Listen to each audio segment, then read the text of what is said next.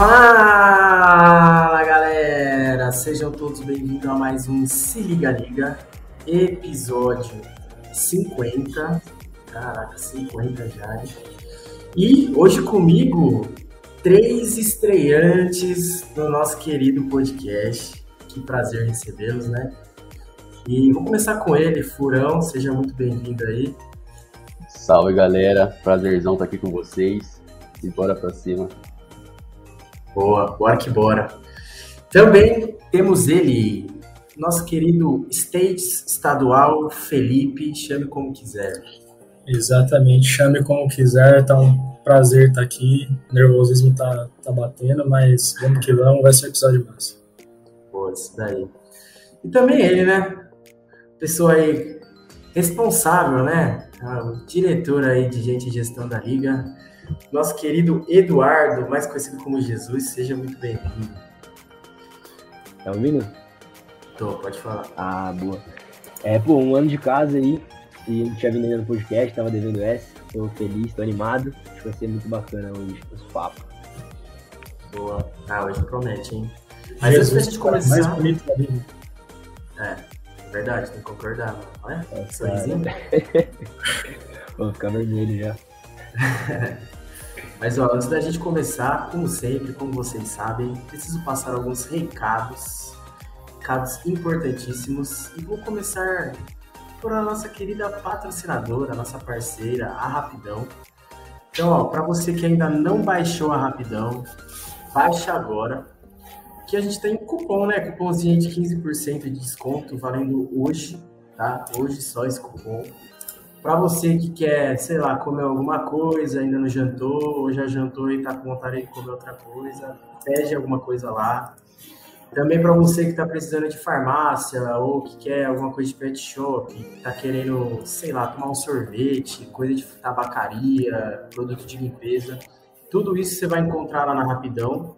E, pô, 15% oh, já ajuda bastante. Aproveita, não deixe de conferir lá. Só jogar o celu- celularzinho aqui, baixar o aplicativo. E o nosso nome lá, né, o cupomzinho é Se Liga 15. Fechou? E vale lembrar também que de final de semana temos cupom de 5%. Então, hoje de 15% e aos finais de semana de 5%. Então dá para aproveitar legal aí, ó. Quatro dias na semana com. Bora que bora. Esse é o primeiro recado. Ainda da rapidão, é, vou ressaltar que eles estão precisando de entregadores. Então, você aí, universitário, morador de ilha também, sei lá, que está precisando de uma renda extra, tem uma moto, entre em contato com eles ou entre em contato com a gente lá no nosso Insta que a gente direciona para eles. Chance única de ganhar uma graninha extra e também vale ressaltar que eles têm flexibilidade de horário, então dá para você continuar trampando, continuar estudando, que não vai ter problema nenhum. Beleza? Então, esse foi o primeiro recado aí da Rapidão, nossa parceira. O segundo recado é, mano, o teste da Liga tá aberto, né? Você ainda que não se inscreveu, tá perdendo tempo, tá perdendo tempo de entrar para o melhor grupo dessa faculdade, diga-se passagem, né? Não é clubismo, não é clubismo. E vem fazer parte dessa família aí. É bem de boa para se inscrever. Você não precisa saber sobre o mercado financeiro. Você só precisa ter força de vontade de querer aprender, de querer evoluir, de querer crescer. E tenho certeza que aqui dentro você vai conseguir fazer isso. Fechou? O terceiro e último recado. Opa, pode Só falar? pra ressaltar aí que fecha amanhã, hein, rapaziada. Fica, fica esperto com o PS, mandar videozinho lá, amanhã tá fechando, então corre. Isso aí, isso aí. Isso aí. Então, não perde tempo que as horas estão se esgotando, hein? Menos de 24 horas aí, quer dizer, um pouquinho mais de 24 horas aí já acaba o PS. Oportunidade de entrar na liga e ainda de participar, né? Pô, aparecer aqui, imagina, tá no YouTube. Mãe, tô no YouTube. É. Boa, verdade, velho. Vai ficar famoso entrar na linha. É complicado. E ó, último recadinho. Se inscreva no canal, deixa o joinha aí pra gente, ajuda bastante. E acompanha a gente no YouTube, né? Estamos postando bastante coisa, cortes. Temos aí o Liga Ensina também, trazendo conteúdo das palestras que a gente dá, de eventos que a gente fez. Então, não deixe de acompanhar, tenho certeza que tem muita coisa legal aí que vocês vão conseguir aproveitar e usufruir. Fechou? terminados aí cinco minutos de falando, falando, falando, vamos começar o nosso episódio 50. Episódio esse que, cara, tava ansioso em falar para vocês. Vamos estrear, né, novo quadro Analisando Empresas. Vamos começar por ela, a VEG, uma empresa aí foda, foda. Já vou dar spoiler, foda. E vamos destrinchar, né? Vamos passo a passo aí, vamos falar um pouquinho da história, vamos falar um pouquinho dos resultados, mostrar um pouquinho de dados, falar um pouquinho dela graficamente. É, e tenho certeza que, que, vai agregar bastante para quem estiver assistindo. Para a gente agregou bastante, né? Tivemos que estudar bastante, então foi legal pra caramba. E participem aí, mandem perguntas, comentem, o chat tá aí, bora se conversar. E é isso. Vamos começar falando um pouquinho da história, galera? Acho que é importante trazer um pouquinho da história da empresa, né? Essa empresa aí que é uma empresa brasileira, né? Uma multinacional, mais brasileira. E uma coisa que eu não sabia, não sei se vocês sabiam, que a sede dela é lá em Jaraguá, Jaraguá do Sul, a sede dela. Então, ela é uma empresa lá do sul do Brasil, né? geralmente a gente fica aqui em São Paulo, né? Paulo, São Paulo, Rio. A VEG, ela fica lá no sul, a sede dela. E ela foi criada em 61, né? 16 de setembro de 61. Então, ela já tem um tempinho aí legal de, de, de empresa, né? É, que mais que a gente pode falar? É, mano, uma coisa que me chamou muita atenção quando eu tava é, pesquisando, né? Fazendo as coisas lá, é que o nome, né, VEG, velho. Por que VEG, né? W-E-G, velho. E aí que descobri que era referente aos três fundadores dela, né?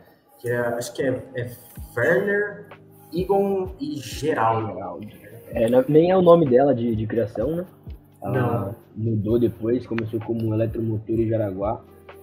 Até depois a gente vai falar um pouco direitinho do que ela faz, mas uma coisa que chama para mim, assim, de cara atenção é o, o desempenho dela, mas em relação ao setor que ela tá, né? Não é um setor, assim, que aqui no Brasil a gente tem tanta facilidade, né? Não é nada da terra, né? Não é nada que, que foi dado pra gente. E ela se destaca tanto aqui quanto internacionalmente. Isso aí que é, é top. Exato, velho. Isso é uma coisa muito da hora, velho, né? Que ela é uma multinacional e é brazuca, né? Da hora demais.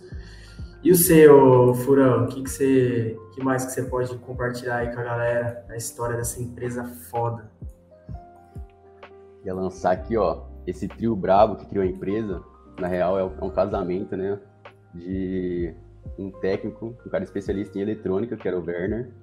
O Egon, ele era tipo um administrador fudido também na época. E o, o Geraldo, ele era um puta do mecânico também, tá, tá ligado? Então, daí que vem o sucesso da, da empresa. Nossa, parece que os caras escolheram a dedo, né? Olha, cada um era bom em um bagulho, velho. Que da hora. Não sabia disso, não, hein? Top. E como tu falou, né?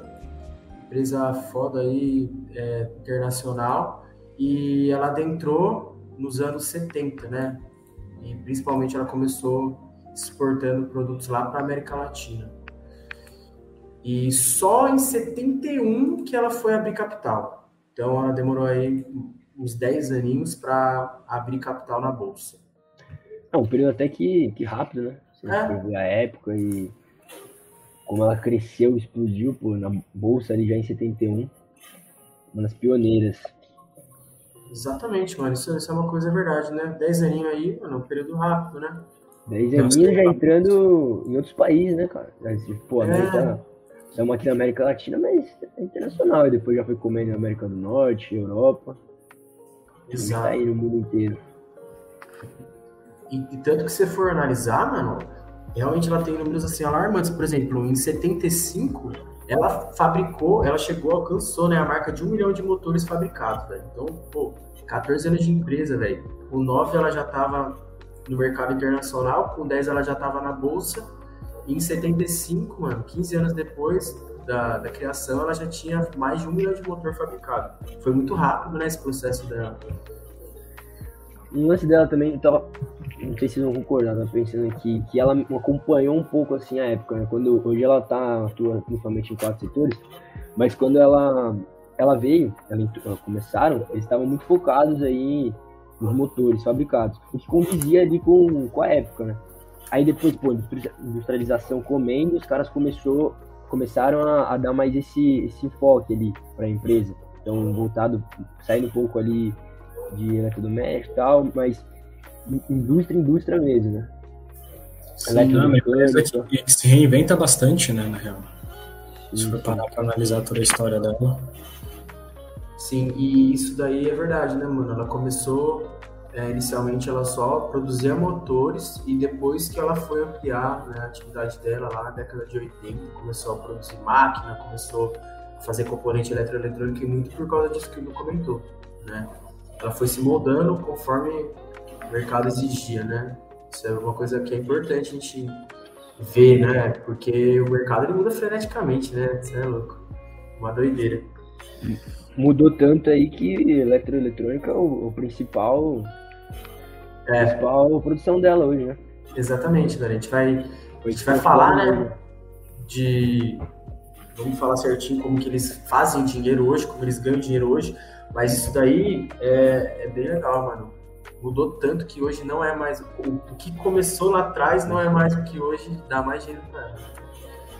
Muito interessante. E aí tem mais algumas coisas, né, que a gente separou aqui é, de momentos importantes, né, que nem em 91 ela começou a atuar na América do Norte, né, abrindo filial nos Estados Unidos. É, em 92 ela adquiriu uma empresa na Bélgica foi, e entrou na Europa. E em 94 ela conseguiu entrar no mercado asiático. Então, meu, ela já, já tem uma vasta quantidade né, de, de de indústria, né, em várias localidades aí, mundão afora. Tanto que eu até trouxe aqui, ó, anotei, ó, a VEG possui 14 parques fábricos no Brasil, 9 parques fábricos no exterior, sendo 3 na Argentina, 2 na Alemanha, 1 na Áustria, 2 na África do Sul, 2 no México, 1 nos Estados Unidos, 1 em Portugal, 2 na República Popular da China e 1 na, na Índia. E ela tem ainda 22 filiais e mais de, de 100 e mais, e mais representantes ainda mais de 100 países, velho. Coisa pra caramba, velho. Isso é louco. Quando eu vi isso daqui, mano. Isso traduzindo um pouco pra, pra receita até, tava vendo que, pô, 43% tá na América do Norte, 27% na, na Europa. Então, pô, só aí a, a América do Norte e Europa já são 70% do que vem do exterior, né? Aí depois, como você falou, tem Índia, tem, aí tá mais dividido. Mas tá concentrado bem, bem nessas duas regiões. Os caras tão enormes. Então, exatamente, velho. Você também te chamou bastante atenção, Furão, quando você viu essas, essas coisas? Porra, ganhando em dólar, né? Quem não tá feliz? e o seu estadual, o que, que mais te chamou atenção aí nessa história? duplica de tamanho a cada 5 anos, 10 anos. Né? É. Tipo, pô, para uma empresa, isso é muito, é muita coisa. Os caras são. E ainda mais que o que a gente lembrou no começo, né? Eu não sabia que a VEG era BR. É, eu não sabia também, velho. Confesso, mano. A hora que eu descobri, foi caraca, velho.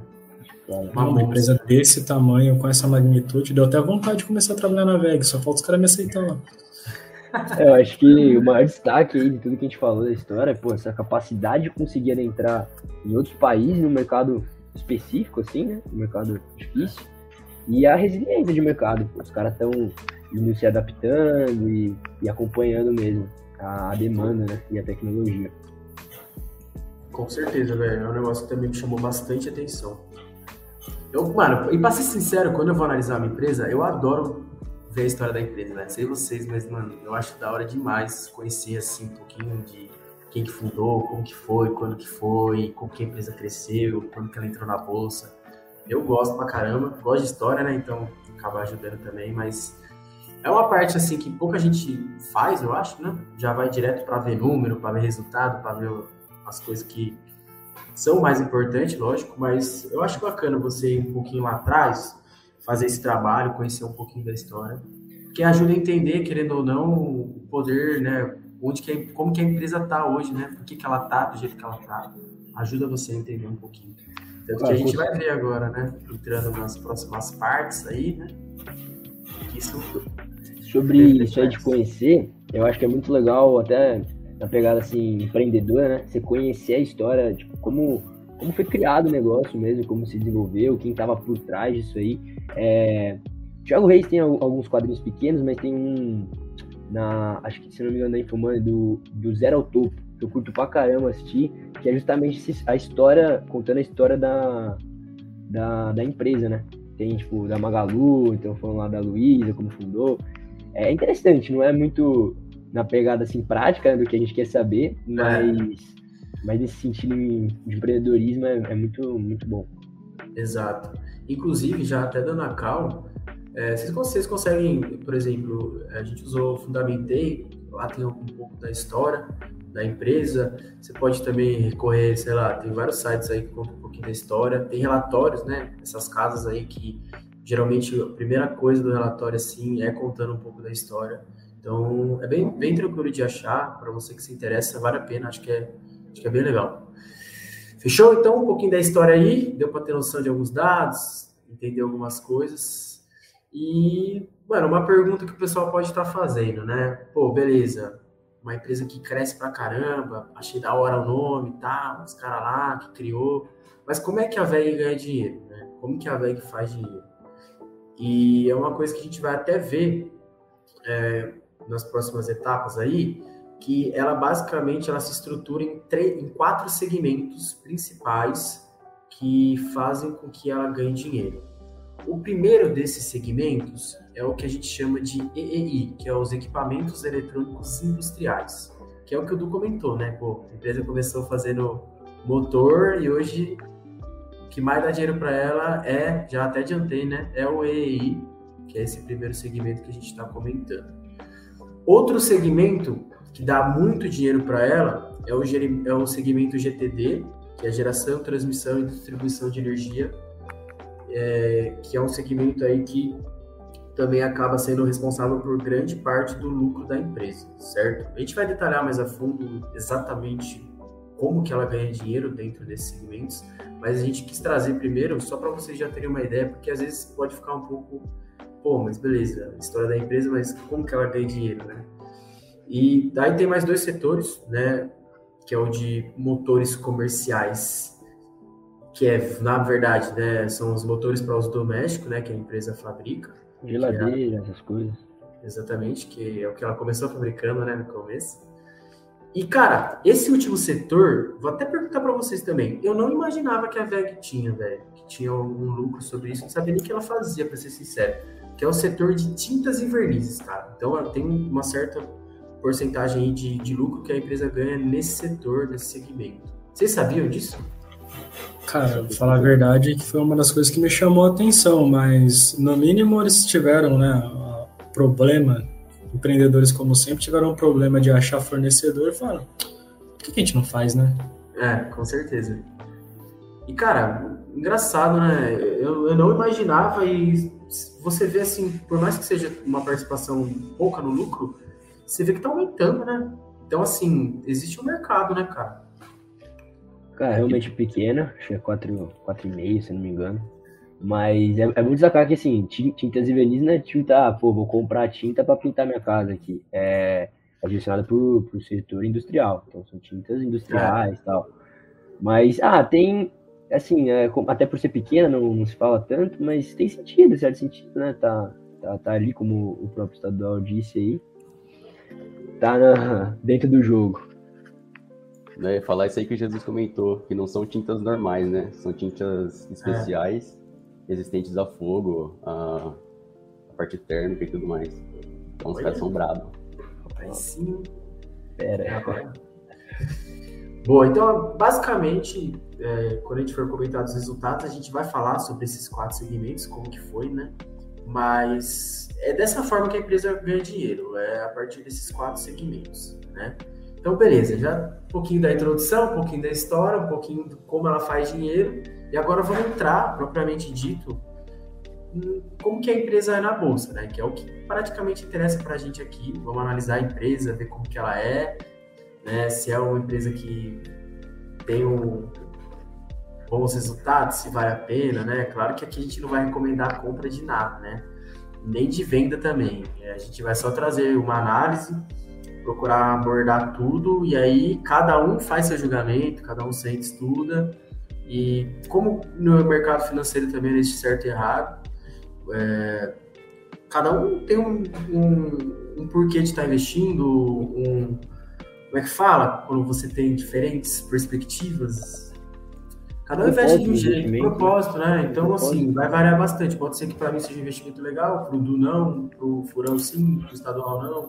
Então, assim, vamos fazer aqui, vamos falar, mas depois você sente e faz também para ver o que, que, você pensa, né? Cada um tem uma perspectiva uma palavra também pode ser motivação, né? Igual você lembrou, tipo, ah, conhecer história legal. De certa forma, você cria um clubismo por tal pela ação, né? Às vezes você é. cria um apego emocional com ela. Cria, com certeza.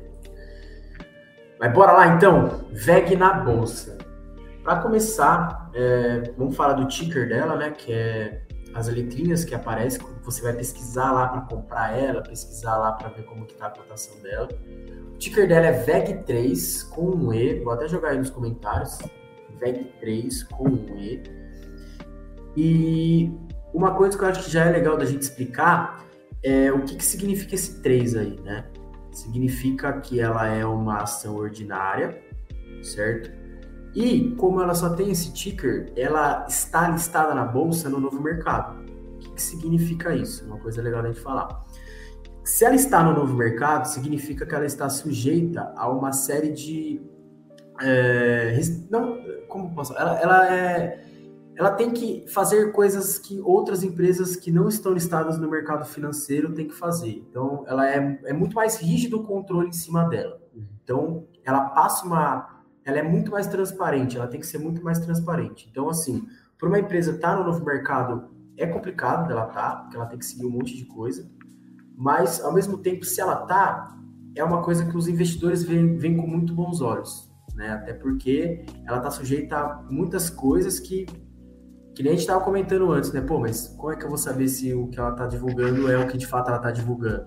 Isso é uma das formas de, de você ter uma confiança em cima da empresa, né? Pô, ela está no novo mercado, então ela está sujeita a regras mais rígidas do que empresas que não estão, então ela tem que se portar de maneira muito melhor, tá ligado? Então, é um parâmetro interessante. Tem muita gente que só investe em empresas do novo mercado por causa disso.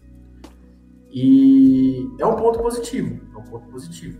Ela está aí no nível máximo de listagem, que é o novo mercado, certo? É, vocês querem comentar? Sócio, CEO, querem comentar alguma coisa? Ainda disso, dentro disso que você está falando, eu acho que tudo, como a gente diz, perfis diferentes, né? mas você vai assim, você, você acredita na empresa e tal, é, tudo isso agrega né, para o investidor. Se você tem uma, uma certificação, agora a gente vê muita empresa tirando certificação anticorrupção, então comprova, tem uma empresa terceirizada fazendo uma revisão ali da empresa, né, da, da parte financeira. É, você tem, no sentido de sustentabilidade, empresas tirando ISOs, outras certificações tudo, tudo isso agrega valor à empresa, né? Mas hoje o investidor, assim, quer, é, pô, falando, falando por mim, é, um futuro melhor, né? Então você quer uma, uma empresa transparente e também que está contribuindo ali pro, pro, pro meio, a comunidade. É, eu acho que essa palavra é excelente, né? Transparência, velho. Expliquei, expliquei, expliquei, talvez não tivesse ficado claro, mas é isso, mano. Novo mercado é mais transparente as empresas, que é um bom sinal. É, que mais que a gente pode falar aqui nesse ponto, né? CEO, né, que está até pesquisando aqui, que é o Harry Schmelzer Jr. Mano, ele é CEO desde 2007, então bastante tempo aí, CEO. É, e é legal você saber, né? Pô, o cara que tá por trás aí, que basicamente gere tudo da empresa aí. E ele vem fazendo um bom trabalho, né? Desde 2007, né? Se a gente for parar para pensar, vamos ver mais à frente, o cara vem, vem fazendo coisas excelentes. É, outra coisa que é muito importante da gente olhar, né? que é o quem são os sócios, né? A gente vai ter sócios mais majoritários e menos. E hoje, atualmente, o sócio majoritário da VEG é a WPA Participações e Serviços SA. Ela detém cerca de 50% das ações. Então, tipo, de todas as ações que a gente pode comprar da VEG, 50% está com ela, certo? É um número expressante, né? Ela tem metade da empresa aí, então, teoricamente, ela manda na empresa, certo? E outro dado legal que a gente sempre encontra é, nesses sites, né? Fundamentei, Status Invest, Fundamentos, deve ter mais alguns, mas basicamente são esses que a gente usa hoje na liga, né? É a gente ver tag along e free float, que são alguns indicadores assim que é legal a gente saber, mas eles não são cruciais nem é, pô, não vou investir numa empresa por causa disso, né? Mas é legal. É, vocês querem explicar, gente? Não sei se vocês, se vocês quiserem falar, fiquem à vontade. Estou falando bastante também. Não, é, se eu fosse falar da questão do tag along, pô, é muito legal você ter esse backup, né, da, que a empresa passa, além da, da responsabilidade dela ter com você, com que você comprou a ação. Porque tag along 100% é, é dizer que você não vai correr nenhum risco assim que, por exemplo, a VEG resolver ser vendida ou se vender para outra empresa. Pô, tua grana tá tranquila, é uma ação que você pode confiar. Você tá no mercado de ativos, né? Você está disposto a correr riscos, mas de certa forma é um risco mais tranquilo de ser corrido, né? Você tem essa confiança que você não vai perder dinheiro. Exato, exatamente. E da, você falou, né? O da VEG é 100%, então. Exatamente. Excelente, certo? E outro parâmetrozinho, parâmetrozinho aí importante da gente ver também é o free float. Free float. Alguém vocês querem falar do furão? Se quiser explicar, fica à vontade. É, o free float representa a parcela da empresa que é direcionada à bolsa de valores, né, ao acionista, ao investidor. E um free float de 35%, 35,44%, é, enquanto do sócio majoritário era a parcela era de 50% mais ou menos significa que 35% da, da empresa em si está direcionado à bolsa, aos investidores. Então, a gente poderia comprar 35% da empresa. Isso aí, exatamente. Quanto tem disponível, né? Tem empresa que tem 100%, né? Tem totalmente capital aberto. Não é o caso da VEG. É, só comentando em geral sobre, sobre tudo isso aí que, que a gente falou. Ah, eu não vou deixar de, de falou aí, né? Não vou deixar de investir por conta de, dessas, desses pontos que a gente colocou aqui. Não, não vai. Mas então por que, que a gente olha isso? Curiosidade, mas também não, né? É, se olhar o CEO, por que, que é importante? Pô, se tá para é um cara é, já mais idoso, um cara que tá, tá para passar essa direção, então você consegue ver o. Ou ele tá há muito tempo na empresa, você consegue ter um, um perfil já traçado dessa, dessa direção, né? Desse comando. É, se tá para trocar essa direção, o que, que se espera, que rumo que a empresa vai, vai tomar. Isso é um ponto. Aí, poxa, quanto da empresa está aberta a capital a, a externo, né? É, investidores da bolsa. 35. O que isso quer dizer, então? Que a empresa. Tudo bem, 35 é um float bom, mas ela tem grande parte ainda no, no controle. Empresas que você tem mais é, aí de 50% e tal, você tem um, uma, um poder maior né, do, do, do investidor sobre o rumo né, da companhia. Exato, exatamente. Não, tá certinho. Foi bom você ter aí, falado né? isso, né? Porque nós está falando, ah, CEO, ah, tal coisa, ah, free float. Por quê, né? E é bem interessante. E só até acrescentando um pouquinho sobre o CEO, pesquisem, coloca o nome do cara lá, seja qual for a empresa que você está analisando, vê como que o cara é, o que, que o cara faz, porque talvez tem muita gente que, pô, não me identifico, né? Pô, acho que esse cara então, assim, pesquisa também, porque querendo ou não, ele é, ele é, ele é a empresa, né? Ele é representação da empresa maior, assim. Então, é importante você saber quem que tá lá, quem que tá por trás das coisas, como que tá sendo feito, o que que a pessoa pensa. Então, é legal de, de, de da gente fazer essa pesquisa aí. E eu não sei se alguém quer falar, mas eu vou só falar uma coisa antes, que tem uma pergunta aqui no chat. Vocês saberiam dizer se essa empresa realiza trabalhos de cunho social? Olha, eu não sei quais trabalhos de cunho social ela realiza, mas eu tenho certeza que ela realiza porque é, todas as empresas da bolsa elas têm que, principalmente a VEG, né, que está no novo mercado, tem a obrigatoriedade de ter trabalhos, projetos de cunho social. Ô, Gipsy, eu aproveitei aqui, eu li o comentário e falei, vou, um podcast respeitável, né? Sim, eu procurei aqui para falar com a Isabela. Boa. São, quatro, são três ações diferentes. É, eles têm programas de educação e empreendedorismo em escolas, é, o próprio site deles, voluntariado em museu e ações conduzidas por entidades. Então, eles patrocinam ONGs também. Então, eles têm esses três caminhos. É, eu vou soltar aqui no chat, eu vou mandar para alguém soltar no chat. A própria página da, da VEG, eles fazem questão de, de deixar bem claro o trabalho deles. Show de bola, perfeito. Então, sim, com certeza realizam, né? Eu acho que se alguém, se eu tiver errado, alguém me corrige, eu vou até pesquisar também, mas mano, ela é novo mercado, então com certeza uma das, das da transparência que ela tem que ter, ela ela tem projetos com sociais, deve ter alguma coisa no sentido de ESG também, então é, são coisas que ela tem que seguir para ser listada como novo mercado, né? Beleza, show. É, acho que nessa parte, né, trazendo alguns dados assim pré para a gente discutir sobre a empresa na bolsa. Vamos entrar realmente no que interessa. Vamos começar. VEG, para quem não sabe, essa semana aí soltou o resultado do quarto trimestre de 2021. Então vamos começar falando dos resultados, fazendo uma análise aí, discutindo algumas coisas. Depois que a gente falar sobre esses resultados, como agora a gente tem o histórico de 2021 inteiro, vamos fazer uma comparação do, de como foi da VEG de 2020 para 2021. E depois a gente vai falar um pouquinho sobre a parte técnica e etc. Tá? Mas vamos começar pelo, pelos resultados do quarto TRI aí, é, do ano passado. E vamos voltar, ou melhor, vamos começar pelos setores que a gente falou previamente, anteriormente. E o primeiro deles é o EEI, né, que é o Equipamentos Eletrônicos Industriais. E, cara, um dado alarmante, né? Esse, esse segmento aí ele é responsável por basicamente metade da receita da VEG. Para ser mais exato aí, nesse quarto tri foi 49,8% da sua receita. Então, assim, mano, metade do lucro da VEG é desse segmento, né? E, inclusive, galera, até errei aqui, eu ia até passar para vocês, eu tenho o link do, dos resultados, vou mandar no chat para quem quiser ir acompanhando também, ler, Pra quem nunca é, viu, né? Também é legal abrir. Falar disso aí, antes de gente começar, que, tipo, como você disse, uh, tudo que a gente vai falar aqui é do quarto trimestre do ano passado, que, se eu não me engano, saiu quarta passada, release, acho que foi dia 16.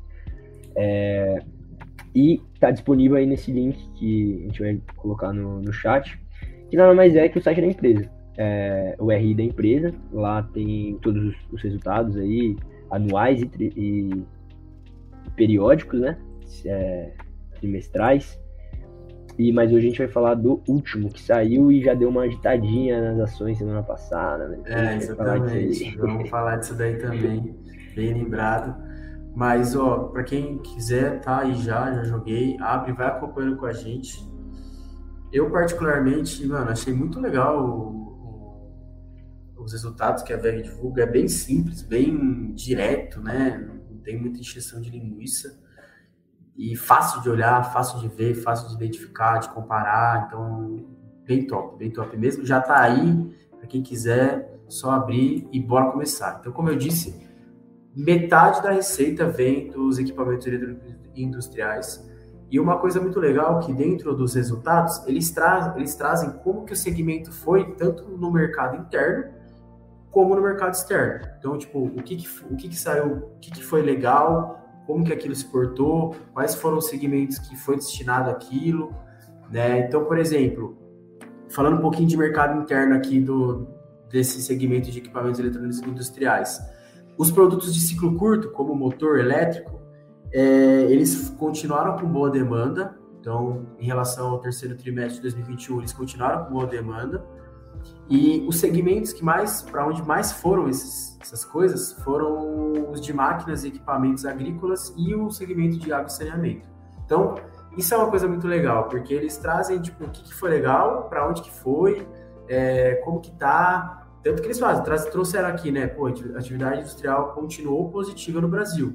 Então, top. Né? Se, a, se a atividade industrial continuou positiva no Brasil, os produtos de ciclo curto, como o motor que eu acabei de citar, eles tiveram uma boa demanda, principalmente nesses, segmentos que eu comentei. Você quer falar alguma coisa. É... Não, falando um pouco de, do, do release, é, de, fácil, de fato, muito, muito fácil de uma leitura, mas eu ainda acho um pouco, um pouco quadrado, assim, se a gente pega algum, de algumas empresas, você tem um pouco é, coisa mais visual, sabe, um pouco mais mastigada, mas uma coisa bem interessante é a simplicidade mesmo. Eles acabam segmentando um pouco mais e, e, e escrevendo, é, acertando um pouco, né, comentando o que está acontecendo ali.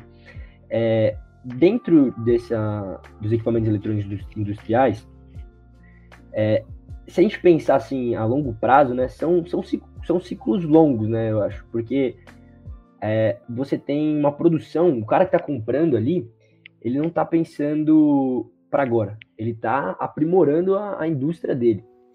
E então ele está pensando, pô, a gente está em 2022, ele está pensando ali em 2025, 2030, e até em função disso, é, eu acho que a, durante a pandemia aí, acho que depois a gente até vai olhar os gráficozinhos, mas ajudou um pouco a, a manter a empresa, né? É um, é um ramo que a, a, o pessoal, tudo bem, você perde um pouco ali do, do, do poder de compra e tal, mas é, ele não para, né? Ele não, não, não para, não. Um, não tem comparar. Um né? varejo, não tem comparar. Você, você, quem tá comprando é quem tá ali investindo. Então, teve um desempenho bom nos últimos dois anos, muito em função disso.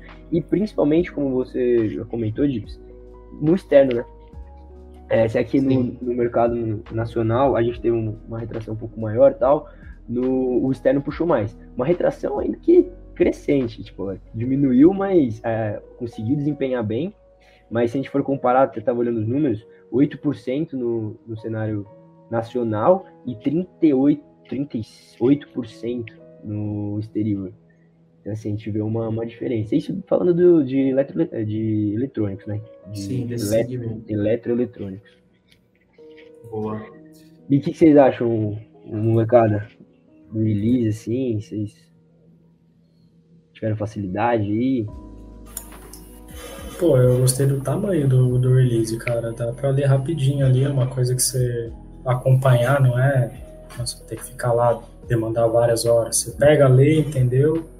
Bola para frente, bora para a próxima ação. Achei da hora. Acho que até pelo princípio de ser novo mercado, né? Eles querem ser mais transparentes e escancarar as informações deles no investidor, né? Então fica mais fácil mesmo. Isso aí. Também concordo, mano. Achei bem de boa. E foi, foi gostoso até ler. Achei bem interessante os dados que eles trazem, as formas como eles abordam. E Fechou, fechou. Esse daqui foi do IEI. Vou até passar mais rápido nos outros para a gente também não, não, não ficar muito longo o EP, né? Mas, ó, o segundo segmento que a gente falou lá em cima, que eles ganham bastante dinheiro, que é o GTD, Geração, Transmissão e Distribuição de Energia, foi responsável por 36,3% da receita. É, e também, se a gente for analisar aí, tanto o mercado interno quanto o mercado externo, as vendas continuaram a todo vapor, é, o retorno foi muito bom. Ele até cita né, algumas coisas, é, como por exemplo aerogeradores dentro do mercado interno e as vendas de T e D dentro do mercado externo. Então foi aí outros, outro segmento que é responsável por 36,3%, que é bastante, né? Esses dois primeiros, né? Pô, quase já. Quanto que deu aí? Não sou muito bom de matemática, quase que 80 e poucos por cento. É, exatamente. Então, então, bastante. É. Responsável por bastante, bastante parcela né, de, de dinheiro que a, que a VEG ganha. Famoso carro-chefe. É. Carro-chefe, famoso. GTD e, e equipamentos industriais. Isso daí, exatamente. Aí, os outros dois que a gente tinha comentado, né? Os motores para uso doméstico, Basicamente, 9.4. Posso perguntar uma coisa aí dentro do GTD? Uma coisa até que ali na hora que eu tava vendo, eu fiquei com. Falei, pô, vou perguntar para os meninos, até ia perguntar antes aqui e acabo esquecendo. Se você é, olha o percentual é, que de ganho assim, em relação ao nacional e exterior, no GTD, no interno, foi mais 60%, e no exterior, mais 33%, o que vai de desencontro com os outros aí, com é, eletroeletrônicos, com motores comerciais, tintas. Vocês acham que isso se deu mais em função do que, assim? Que nesse aspecto, aqui interno foi desempenhou melhor, né? Cara, talvez a gente consiga puxar um paralelo ali com a crise hídrica, né? Tipo, o pessoal tá fazendo o máximo que pode, inclusive eles fazem, tipo, kits de geração distribuída de energia solar. E, cara, sei vocês aí, fazendo até uma propaganda pro pessoal aqui da Unesp, o pessoal da, da empresa Júnior da Unesp tá trabalhando bastante com instalação de, de energia solar. Lá em casa a gente também foi atrás e eu creio que seja isso, porque eles, como eles trabalham com essa parte de energia solar, energias renováveis, pensando na crise hídrica, pensando em tudo isso, eu acho que, tipo, não posso ter certeza da certeza, mas é um caminho para se pensar. É, eu vou uma busca por alternativas aí, então, né? Exato, eu acho que faz sentido é, isso daí que o estadual falou, né? Principalmente por causa do que a gente enfrentou ano passado. E, e eu acho que assim, Quanto que foi o percentual? 33, né? 60, do... No GTD? É. No interno foi 60% e externo 33%.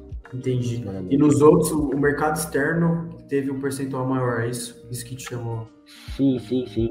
É, ah, não, na verdade, o, em tinta, é, tintas industriais e verniz, não, mas aí é uma parcela menor, né? Não é. muito no Também a gente mas, uma questão, né? A, a pandemia bateu forte aqui na, na distribuição de, de matérias-primas, então acho que reforça o que eu disse, né? Tipo, ah, já que não tem um fornecedor, vamos fazer a gente mesmo, né? A gente já é bom em tudo.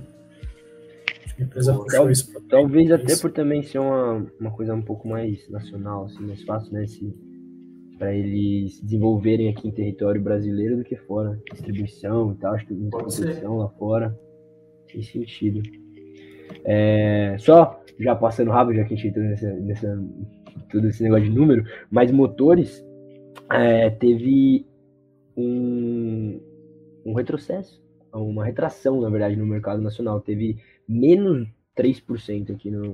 Enquanto lá fora a gente conseguiu ganhar. Mas, gente, a VEG falando, eu já tô assinando caminho. Quase 60%. Se aqui a gente não teve um, grande poder de compra aí em eletrodomésticos, é. essas coisas, lá fora. Não, esbarra de novo, né? Pô, se a gente for pensar na, na, economia brasileira em tempos de pandemia, a indústria deu aquela bela desacelerada, né? Isso para pra pensar. E, e, mano, isso aqui ressalta a importância, né, de você ter um mercado grande, né? Imagina se a empresa fosse só nacional. Então, Sempre bom ter para quem vender, né? Exatamente. E essa parte aí, né, que o, que o Du tá falando, 9,4% da receita, né, 10%. E para a gente finalizar e entrar na parte que interessa a todos, acredito eu, a parte de tintas e vernizes, como o Du tinha adiantado, 4,5% né, da receita. E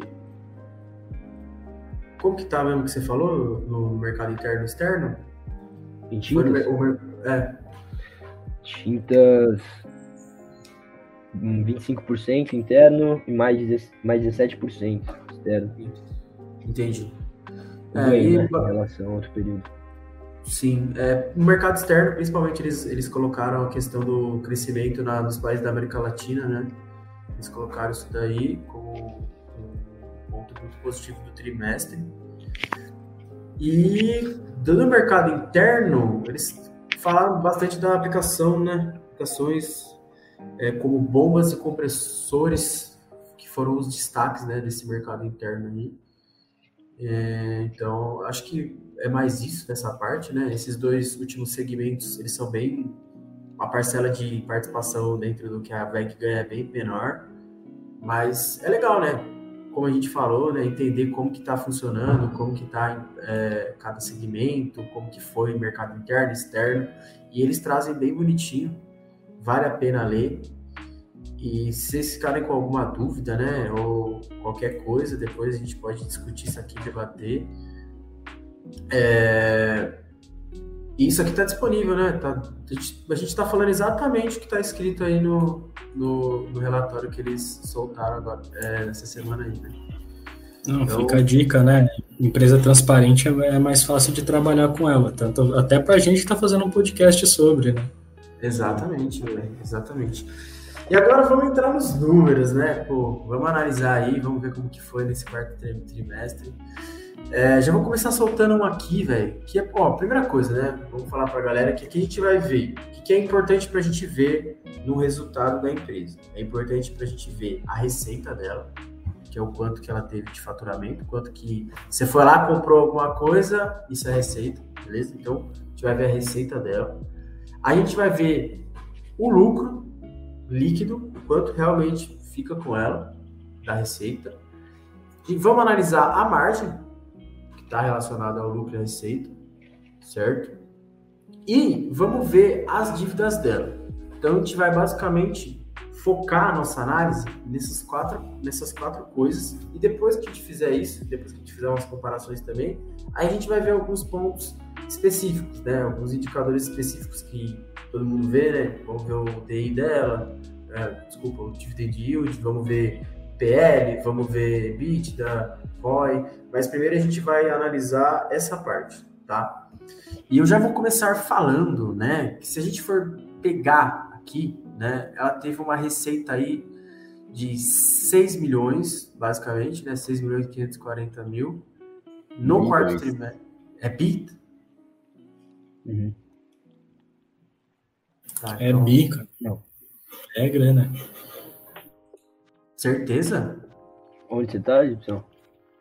Tô olhando a tabela de, de resultados, o número do, do, do, trimestre. Quanto que deu? Você tá falando do lucro? É, não, da receita. Da receita. receita.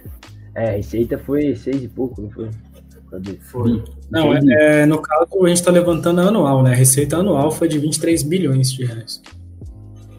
Não, sim, não. mas do, do, trimestre foi seis, seis e pouco. Bi, bi. Isso ah, é, é, bi. Isso é receita, não é, o, não é o lucro. O lucro vai ficar 870 milhões. Exatamente, mano. É, exatamente. Então, é o tamanho da criança. É. Então, um semestre, então, um trimestre. Exatamente. Então, assim, é, o, o, a receita dela, né, foi 6,5 bi, mais ou menos. Vamos arredondar bastante os valores só pra gente falar, né? Ô, galera, na verdade sobrou zero aqui, hein? É bi mesmo. Sobrou zero na hora de escrever. São 23 milhões. É?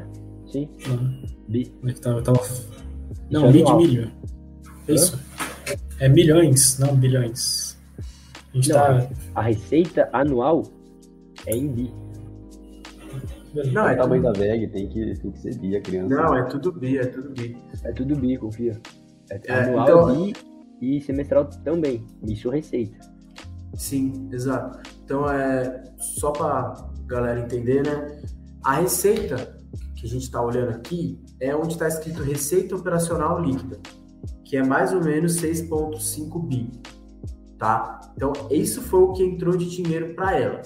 Agora, o que é lucro dela em cima dessa receita é 874 milhões, mais ou menos, certo? Isso dá para a gente uma margem de pouco mais de 13%, certo?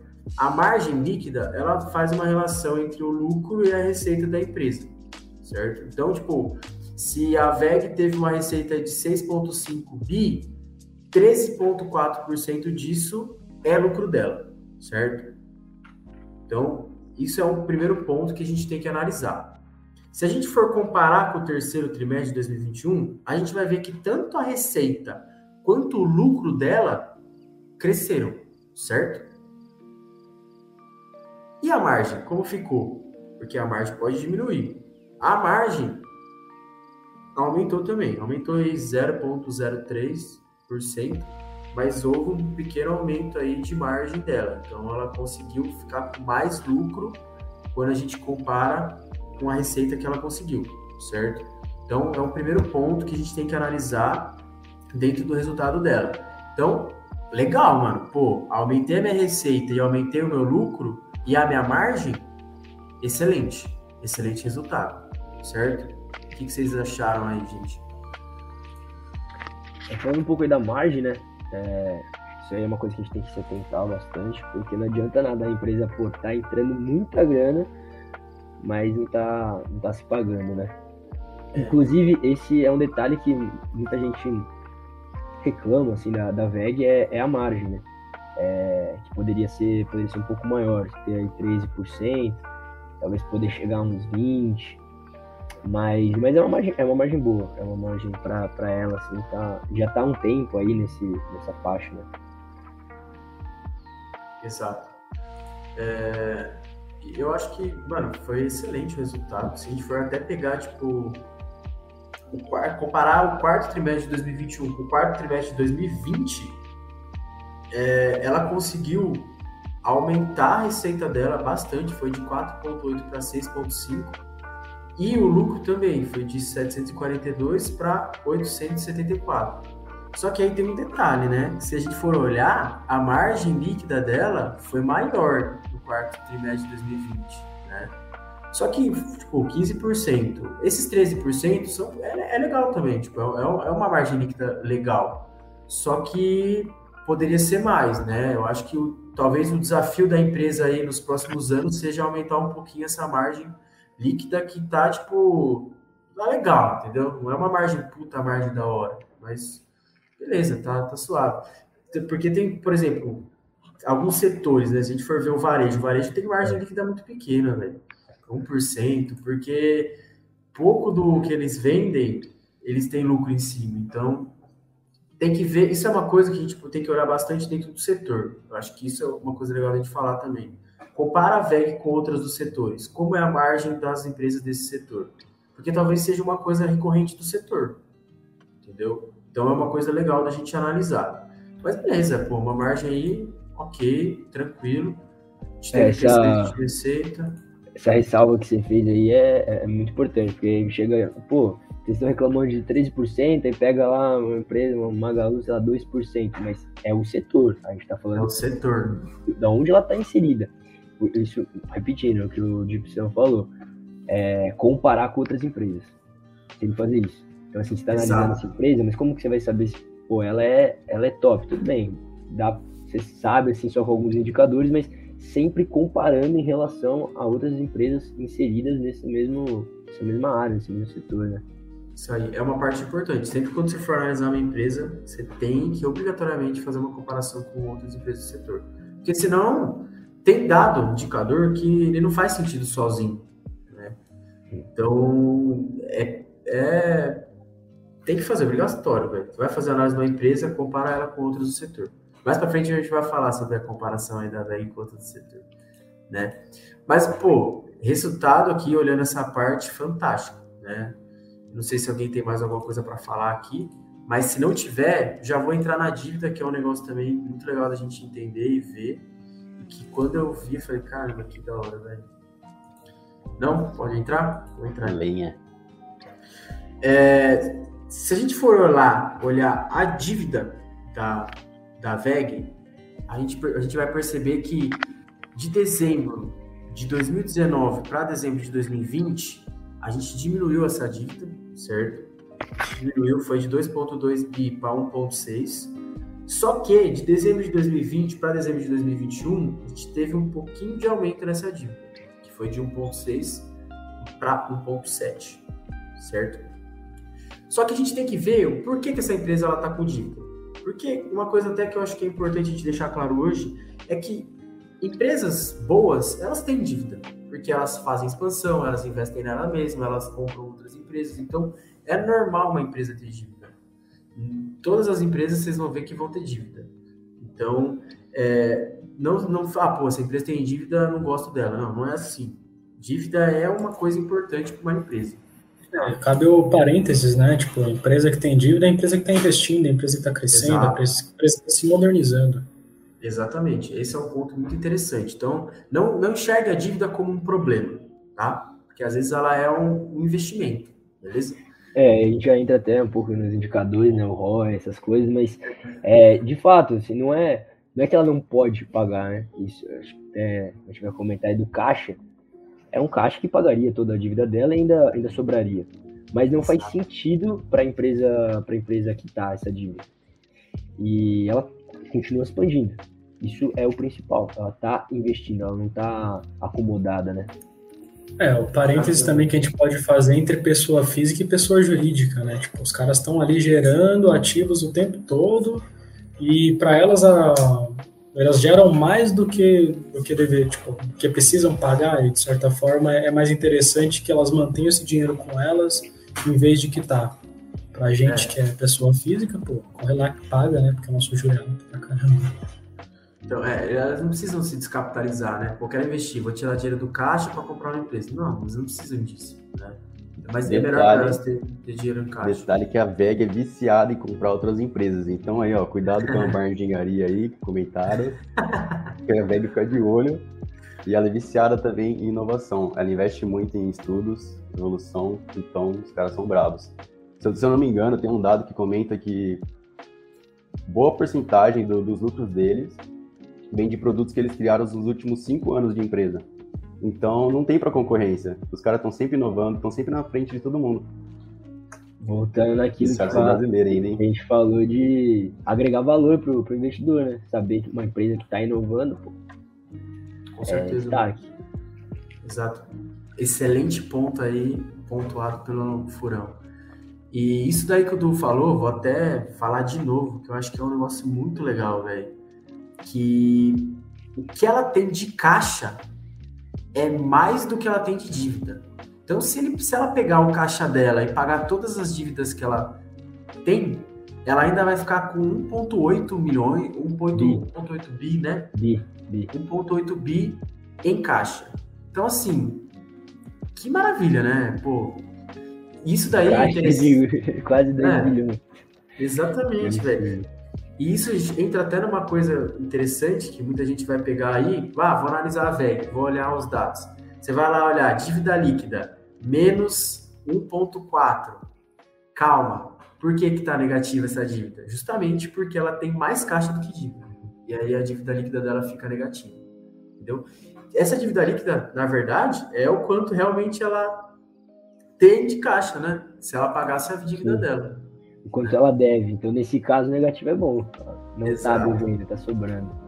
Exatamente. Então, é um negócio que é interessante da gente falar e interessante de acontecer com a VEG, né?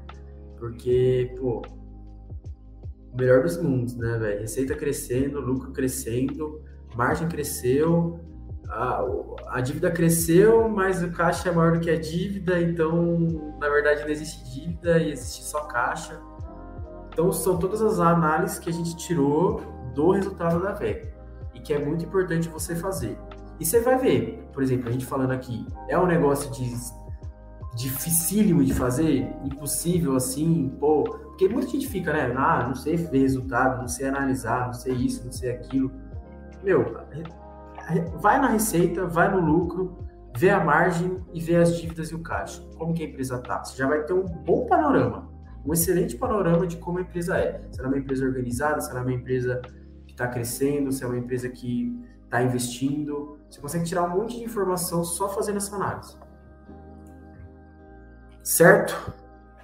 Então, é, falando aqui de, de, trimestre, né? Importante a gente falar também, a gente está falando de resultado trimestral. Então, essa comparação que a gente fez agora foi entre trimestres, entre meses, então não falamos de anual, certo?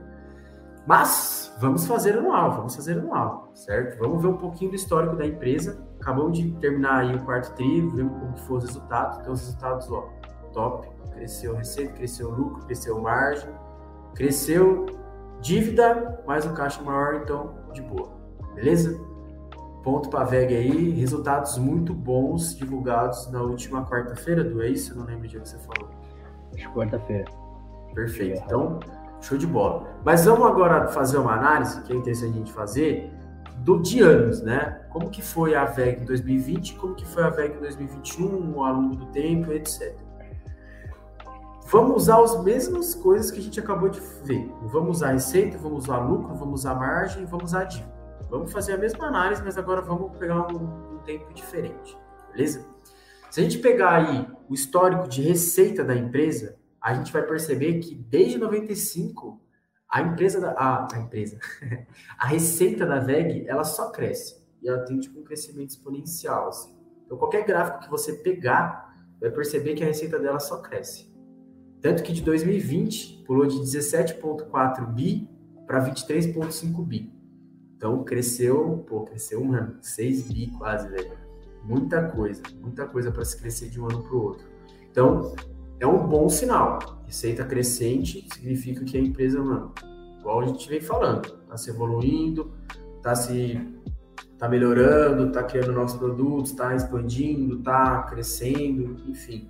Isso significa N coisas, certo? Só que não adianta a gente ter uma receita alta se o lucro está diminuindo. Então a gente precisa fazer essa comparação. Beleza, a receita cresceu. O lucro cresceu também? Aí que a gente vai ver o lucro. Se vocês quiserem falar aí também do lucro. Cara, e voltando um pouco no que, que a gente tinha falado lá, né, da comparação, que é, não adianta nada tá entrando dinheiro e não tá sabendo usar, não tá, não tá tendo lucro. E o mais impressionante da VEG é isso, que nessa, nesse crescimento da, da receita, o lucro acompanhou isso também. É. Tá há anos um lucro crescente junto com a receita. Exatamente. Crescente e proporcional, é bom lembrar isso. Sim. É, só para a gente trazer dados, né? O lucro de 2020 foi mais ou menos 2,3 bi, e em 2021 ele foi de 3,6 bi. Então, pô, cresceu. Legal. Bora então para a margem. Será que a margem cresceu? Cresceu. Excelente resultado, mano. De 14% de 2020 a gente foi para 16%. Então, lembrando, margem aí a gente está fazendo a comparação da receita com o lucro. E essa margem é muito importante, porque ela que diz respeito realmente à comparação, quanto que de lucro está tendo em cima da receita, certo? Então, maravilha, cresceu 2%, muito bom. E um detalhe importante, que desde 2018 essa margem vem crescendo, certo? E se a gente pegar um intervalo maior ainda de comparação, a gente vai perceber que essa margem ela está variando desde 95 entre 10 e 20%. Tá? Então, tem ano que sobe, tem ano que desce. Então a gente tem que ficar observando, né? Mas sem dúvida nenhuma, um dos desafios aí da VEG nos próximos anos é tentar melhorar essa margem, crescer, alcançar patamares maiores, porque eu vejo bastante gente falar da margem da VEG que poderia ser um pouco maior, né? É, trazendo até um paralelo aí, né?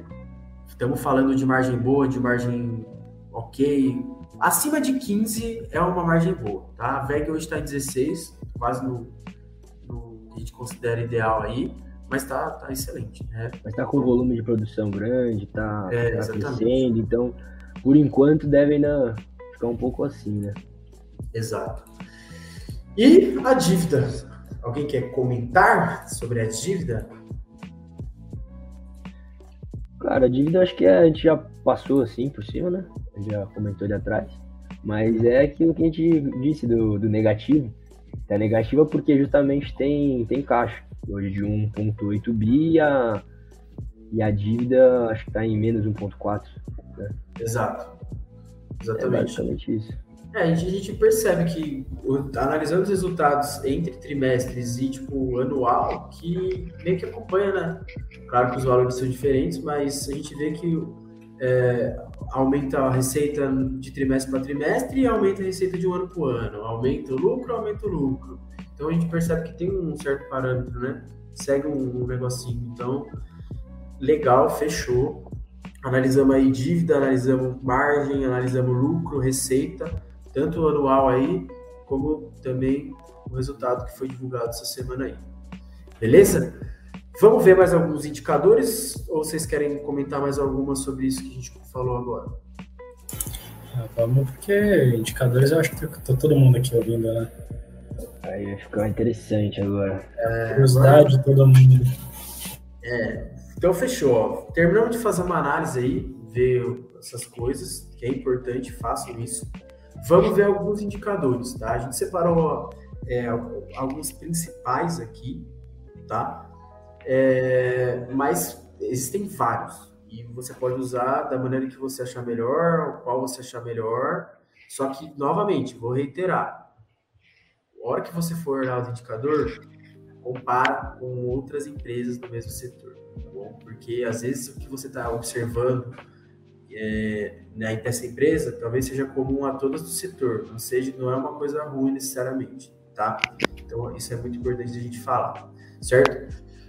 É, vou começar falando o primeiro aqui, aí depois se cada um quiser falar um, acho que pode ser legal, tá? Então, ó, o primeiro é o patrimônio líquido, tá? O que é o patrimônio líquido?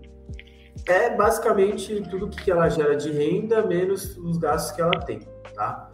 E patrimônio líquido, na verdade, é o que a empresa hoje vale mesmo, tá ligado? Se for lá comprar a empresa, é o que ela vale hoje. E a EVEG hoje, ela tá aí com patrimônio de 14 bi, certo? Esse é o patrimônio líquido hoje da VEG. Alguém quer falar o próximo aí? Pô, é, posso falar, mas é uma expressão meio complicada, mas EBITDA dela tá num ponto legal e fica interessante dizer o que é EBITDA, né? Um palavrão desse. É o lucro antes de juros, impostos, depreciação e amortização. EBITDA vem no termo em inglês, earnings before interest, taxes, depreciation and amortization. Que é simplesmente a tradução. Ah, gastei tudo bem inglês agora. Né? Fala dele aí, ó. Fala dele. Cultura inglesa agradece. É, mas, pô, também é outro indicador legal, analisando aí. Tipo, também pensando em ROI, né? Todo mundo lembra de, de, de retornos, retorno em 26%. Pô, empresa sem defeitos, né? Oi, só uma coisa interessante aí do EBITDA. O nome em português, que é esse aí, né, que você falou, que fica Lagida, é estranho, né? Nossa. É, da série de coisas que não merecem tradução, né? Não, é. Não merece nem um pouco, mano. Nunca viu oh, qual Lagida daquela empresa lá. Muito estranho, velho. Mas enfim, velho, muito bem pontuado. Esses dois parâmetros aí colocados. É, PL, PLzinho, né, mano? Quem nunca viu o PL antes de comprar uma ação aí ou na hora de analisar uma ação? Vocês querem comentar aí, Furão, Edu? Fica à vontade. É, bom, PL é, é o preço sobre lucro, né? Quanto é o valor, o valor ali do, do, do papel. É, que é importante para, por exemplo, se você fizer um, um valuation para ver quanto que você acha que está valendo ali realmente a, a empresa. O PL é o teu valor, o teu valor alvo. Então é em cima dele que você vai comparar. Você vai lá, faz toda a tua pesquisa, é, o que seja, todo o processo do, de valuation, e você chega a um valor menor que o, que o PL. É, no momento que você realizou aquilo, claro. E aí, o que, que isso quer dizer? Quer dizer que, então, aquela empresa, no mercado, ela está um pouco valorizada, certo? Ela está valendo um pouco mais do que, segundo o seu cálculo, ela valeria. E aí já... Não, se quiser comentar um pouco, depois eu faço mais um... Ah, o dividend yield é o que o, que o investidor geralmente não curte na VEG, né? Porque... É. Mas, é. vou explicar por quê. É, geralmente as empresas, ó, dividend yield de 2,78. Significa o quê? É, que 2,78 do valor que o acionista investiu na empresa retorna para ele em forma de dividendos. Só que é uma empresa que reinveste muito nela, então automaticamente o investidor acaba ganhando com a valorização da empresa, com, de outros, outros modos, sem ser do, do dividend yield necessariamente, né, diretamente. É aquilo que é legal ressaltar, né? Voltando só no PL, o PL da, da VEG é muito alto, o pessoal acha que tipo, é uma empresa que não vale a pena investir, o dividend yield dela é muito baixo, uma coisa e outra, mas cabe ressaltar que se você segurar ações da VEG, elas te recompensam com mais ações da VEG. Então, fica aí também, eu, eu sou um cara que, não vou negar, eu adoro um dividend yield alto, né? Quem não gosta de ganhar o dinheirinho da ação. Mas isso me brilhou os olhos. Você ganhar mais ações e aumentar o seu patrimônio, ao invés de tipo dele simplesmente, tipo, não, tô aqui, acionistas levem nosso lucro embora. É, tá, ainda nessa, nessa parte de PL e, e dividend, acho que é, esse ponto é importante, né? É, primeiro, o que, que é o dividend yield? É o retorno em dividendos ou juros sobre o capital próprio ali que a empresa. É quanto a empresa está te pagando, quanto a empresa está voltando para você ali, né? Por, por ação. Aí tem muita gente que vai olhar, e aí tanto que o Furão falou, pô, dois, muita gente fica brava disso com a, com a VEG, porque é dois, dois e pouco. É, de fato é, é baixíssimo. Só que você tem que analisar é, as formas que a empresa tá te dando retorno. Né? No caso, dividendos é uma delas, mas você vai ter dividendos, tem juros sobre capital, você tem bonificação, é, ela pode te dar mais é, mais papéis, né? Acho que em 2016, se não me engano, ela teve um desdobramento. Isso dá uma, uma valorizada na, na, na liquidez, dá mais poder de liquidez ali no papel.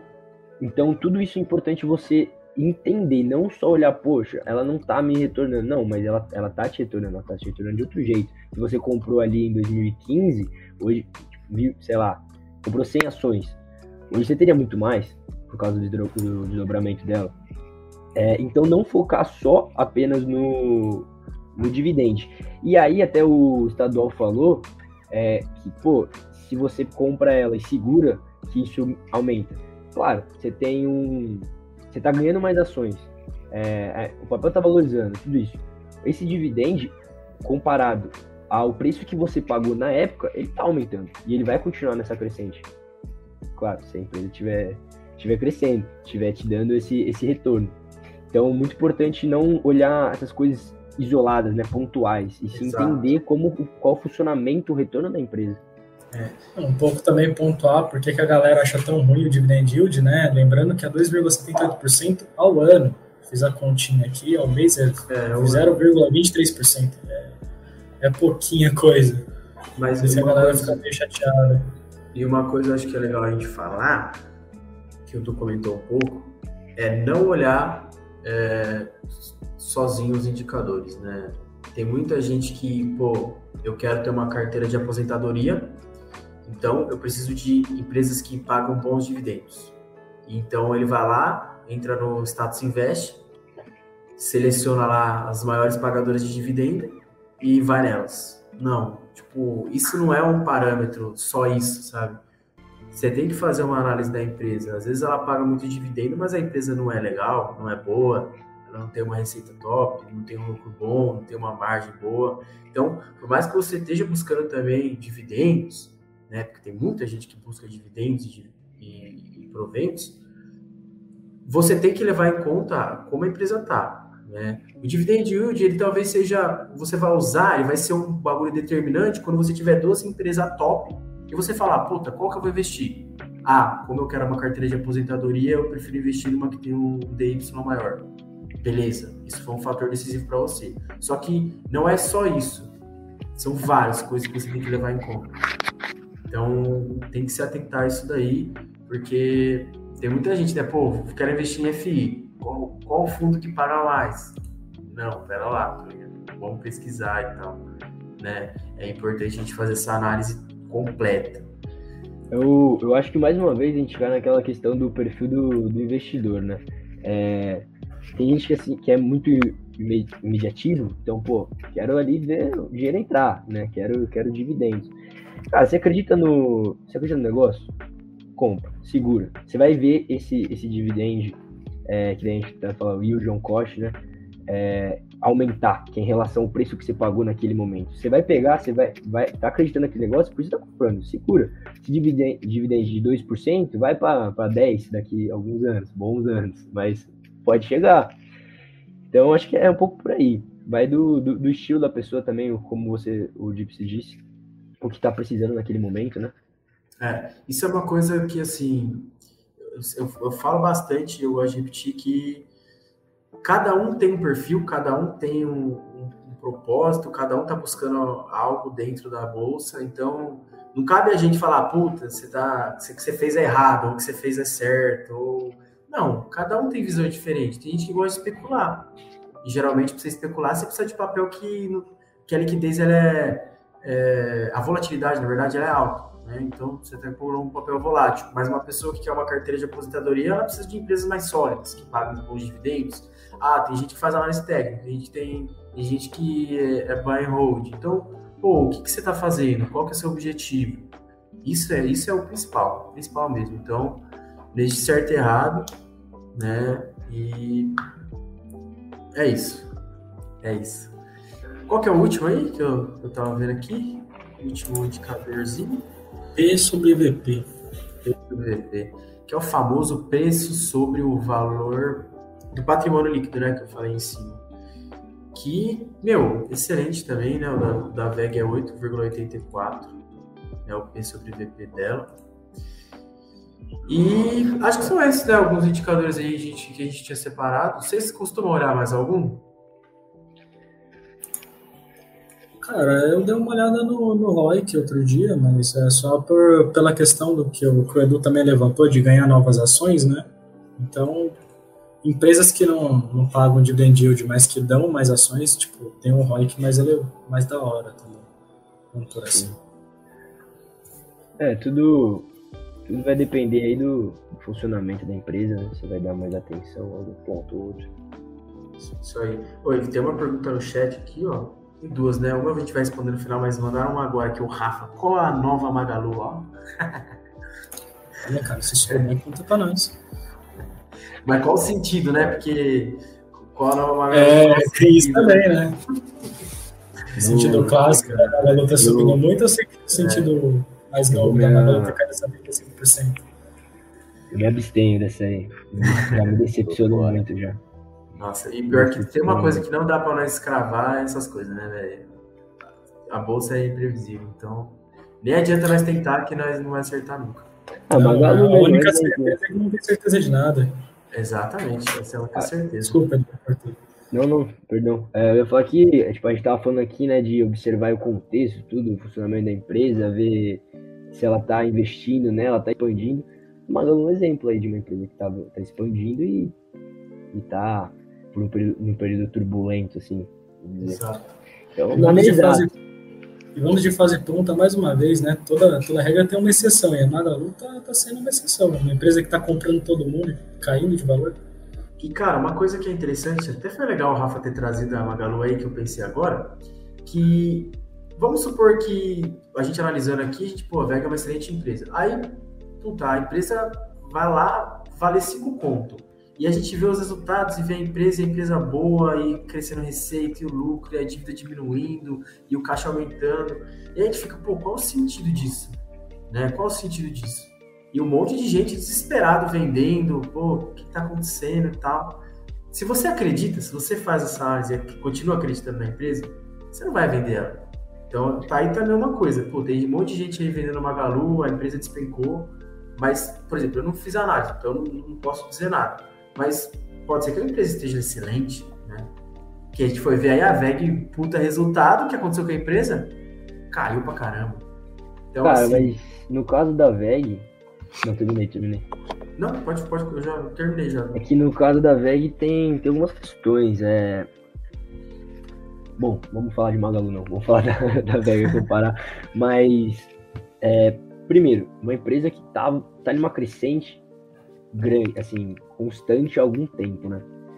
É, aí, como a gente estava comentando, desde 2018 dando uma boa, boa alavancada. 2020 a gente viu ela estourando, todo mundo falava, pô, Vegzinha, não sei o que, a melhor empresa da bolsa. Então, tava num hype, assim, vamos dizer, né? Bom. E aí, poxa, é, se eu não me engano, tá, é, não confirmei, mas acho que saiu quarta-feira. E eu lembro que um, dois dias antes, assim, ela ela aumentou o valor de mercado dela. Subiu 11%, então, se pá. Se criou uma expectativa ali no, no, no, nos resultados dela, que foram positivos, como a gente viu aqui, foram positivos. Mas aí, poxa, você tem uma, uma margem ali, outra é, diminuindo, e você tem, você achava que ela ia ser 3 As, ela foi 2 As, pô, ela é 2 As, sabe? Tipo, ela é uma empresa muito top mas ela foi um pouco menos top do que se esperava. E aí você entra nesse perfil do investidor também, mas um pouco daquele efeito sardinha, né? A galera dá uma, começa a vender, aí ó, a galera vai, O cardume é. vem e, e solta. Feito manada, né? Famoso. Então, aí, poxa, você segura e você solta. Você acredita no negócio? Você acha que é uma empresa que tá fazendo as coisas certas, como a gente viu aqui? Parece que sim. Tem sentido vender. E também é um reajuste, né? Como eu tava falando, tá numa constante boa há muito tempo. Bora dar uma. É. O mercado Recentemente aí, dar uma regulada. Precisou até desdobrar as ações que já tava com preço considerado um pouco alto, né? Pra galera conseguir investir. Então. Exatamente. Que são oportunidades é. de, de compra que a empresa dá também, né? Nada certeza. mais é do que, do que, isso. A gente tem que lembrar dos gurus também, né? Tipo, ah, mas a empresa está crescendo há muito tempo, eu acho que vai dar errado. É. Na base do acho, né? Aí fica complicado, poxa. Exatamente, então. velho. E eu, só pra gente fazer um adendo aí também, para não falar que não citou, tava olhando aí, é... agora falando um pouquinho dela, né? A gente trouxe os indicadores. Tava olhando o preço dela hoje, né? Que tá em 29,53, ela fechou hoje, né? Subiu, quer dizer, subiu, né? Subiu 0,03, mas na verdade ficou no 0 a 0 basicamente hoje aí. E dando uma, assim, olhando graficamente, a gente percebe que ela tá bem lateral, né? Indo de suporte e resistência aí. E não dá pra gente falar nada agora, né? Pelo menos graficamente a gente não tem nenhum nada para falar se pô, vai continuar subindo ou vai continuar caindo, né? Porque a gente sabe que tem uns, umas coisinhas da análise técnica, um deles é suporte e resistência. Inclusive tem vídeo aí no canal, para você que quer entender um pouquinho melhor do que é Vamos chamar o trade. tem aí no vídeo do canal. E tá bem, tá bem lateral a VEG desde o começo do ano, então a gente ainda não consegue afirmar nada. Ah, é a questão de, de, empresas consolidadas, né, Gipsy? A gente tem que lembrar disso. Tipo, uma empresa que vem muito sólida, uma coisa e outra, o, o Du lembrou, tipo, ah, se dobraram as ações porque ela estava muito cara, uma coisa e outra. Então, tipo, empresa de crescimento contínuo vai manter o preço mais ou menos, né? É complicado. A menos que aconteça igual.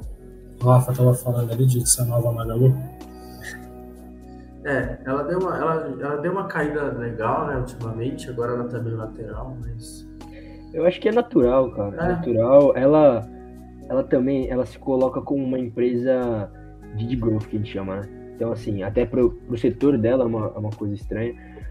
Mas o que isso quer dizer? Quer dizer que, pô, os múltiplos dela são, são altíssimos. Acho que até tem aqui, tava vendo, o PL dela, ou é o valor dela é 36 vezes o, o PL. Então, assim, são, são múltiplos altos é, que fazem com que muita gente fique, fique receosa, né? É, agora você tem uma pequena desaceleração aí no, no crescimento dela. Você tem juros altos. É, principalmente Estados Unidos, nessa mesma pegada, de, juros aumentando.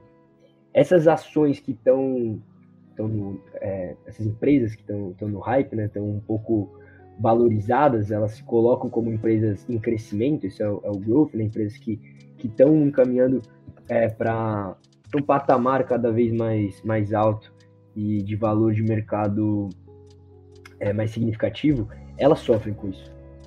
Não, não, não tem como, sabe? Boa. É, mas isso daí, né? Só trazendo um pouquinho também como que ela tá, o gráfico dela. É, e claro que se você é uma pessoa aí com perfil de é, perfil mais não liga muito para preço, isso não vai não vai ser muito útil para você, mas é, faz as análises lá também, entra, é legal. Nossa, eu lembro que eu achava muito bacana ficar traçando lá suporte, resistência, ficar analisando, ver se rompe, se não rompe. Então é bem legal também, mas já é uma parte mais especulativa, né? Querendo ou não, a gente está trabalhando com estatística.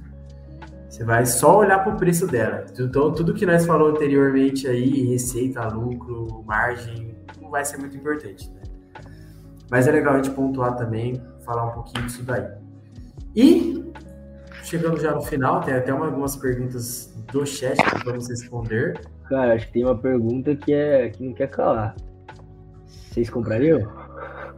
Então, antes, só antes da gente falar não é uma recomendação, isso, né? lembrando que não é uma recomendação, só falando um pouco de comparar com outras empresas do setor. Não esqueça de fazer isso, tá?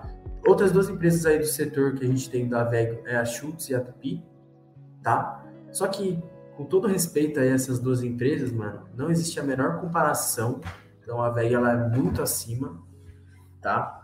Mas, por exemplo, se for pegar varejo, você vai comparar aí uma Magalu, uma Via Varejo, uma Renner, então a coisa já é bem mais, mais comparável, né? Você vai ficar ali. Então é importante. Esse é um caso aqui que, pô, a VEG é muito a mais, tá? Então, por isso que a gente não vai fazer uma comparação aqui perfeitinha. Beleza? Mas é importante, não esqueça de fazer isso. Porque às vezes alguma coisa que você tá, puta, isso aqui não tá legal, você vai ver que é comum para todas as empresas do setor. Fechou?